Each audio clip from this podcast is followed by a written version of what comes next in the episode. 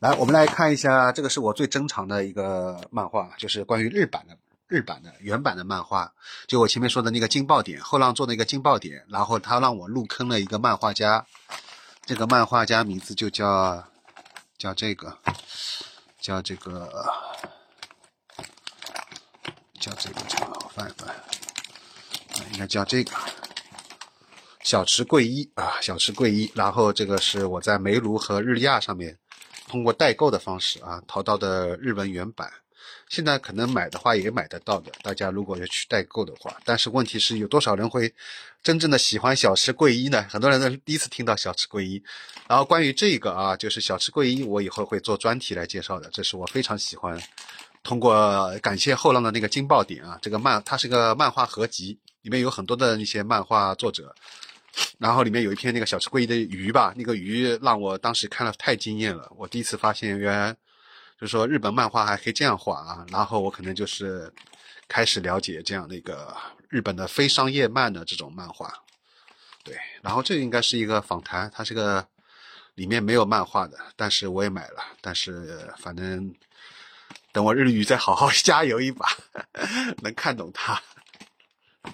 好，然后这个里面对这个里面，它这两个是它的短片啊，一个 G，一个是什么？黑黑布 ends 多啊！我的日语都要还掉了。好，然后这里这里是它的著名的啊，就是说当时那个小吃会议最有名的就是这这一套，然后中文也不知道叫什么，乌乌鲁乌鲁托拉诶 boom。嗯，乌鲁托拉，嗯，然后三集，这个是一个算是中长篇吧，中篇吧，嗯，很不错哈，这个都是国内没有的，目前没有中文版。好，讲完小吃贵一，我们来看一下另外一个我很喜欢的，通过叫异常漫画研究中心，也就是胡小江啊，胡老师他推荐的。然后当时我看到了，然后非常惊艳啊！叫这个这个漫画家叫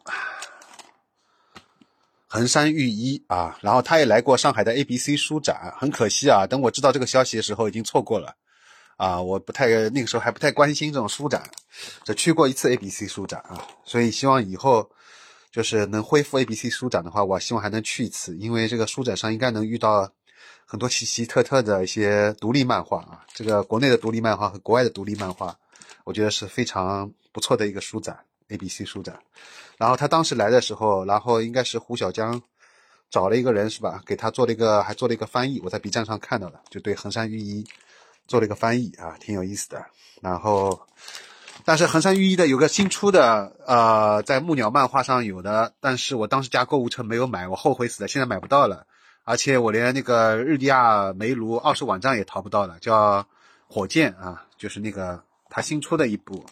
我买不到了。其他的他我能买到都买了，但是有有有有两本比较抽象那个我没有买。那这个本就是他那个胡小江老师在那个他的那个公众号一场漫画研究中心里面，他做做过汉化和做过评论的这本，对吧？还有这本，对吧？这本也做过评论，红黄红啊，这个。这个都是那个，都是那个，还有这部啊，这部都是那个横山裕一的啊，这个也是横山裕一的，这个大开本。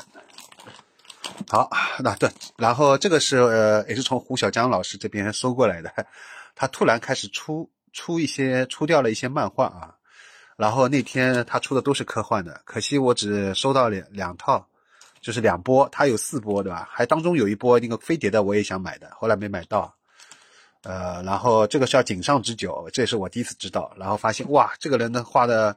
漫画好棒啊，就是特别我特别喜欢，全都是像外星球一样啊，像外星球的那些景色啊，又像梦又像外星球。然后我想把井上之久的所有的这个这种画集全都买买了，但是利亚上的它那个尺寸比较大，我不知道它能不能运过来，是不是那个国际运费会特别贵啊？然后我看到微店上有卖。所以我现在在考虑到底是微店上买呢，但微店上买的话，每一本要比日亚上要贵一百多块钱，所以我在想到底是日亚上买，代购买还是那个微店买，很犹豫啊，很纠结。啊，然后这也是那个呃胡小江老师的这个从他那边搜过来的，这这个叫藤原卡姆啊啊卡姆伊藤原卡姆伊对吧？全集，然后他这里是七和六啊，当时我一看也挺有意思的，也是这种有点啊科幻，然后有一点那种就是外星球啊这种 UFO 之类的，反正就这种东西我都很喜欢。然后一到五没有，然后我自己通过那个最近啊去代购一到五，应该马上要到货了。等等到货了，到时候也给大家做一下介绍。我都从胡小江老师那边搜过来以后，我又他又让我入坑了井上之久和这个藤原，然后这两部也是的。然后也是井上之久和这个，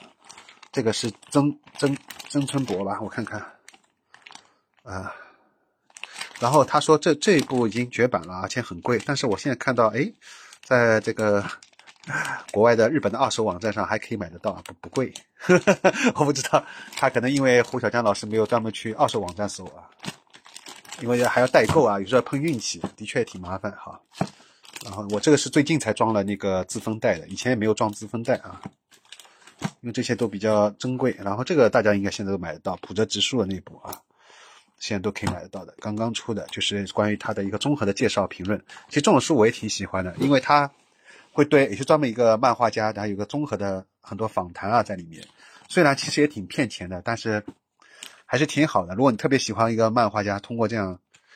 我觉得还是可以。然后啊，这个这个我要重点推荐啊，也是我想以后专门做专题介绍，也是从胡老师那边才知道的，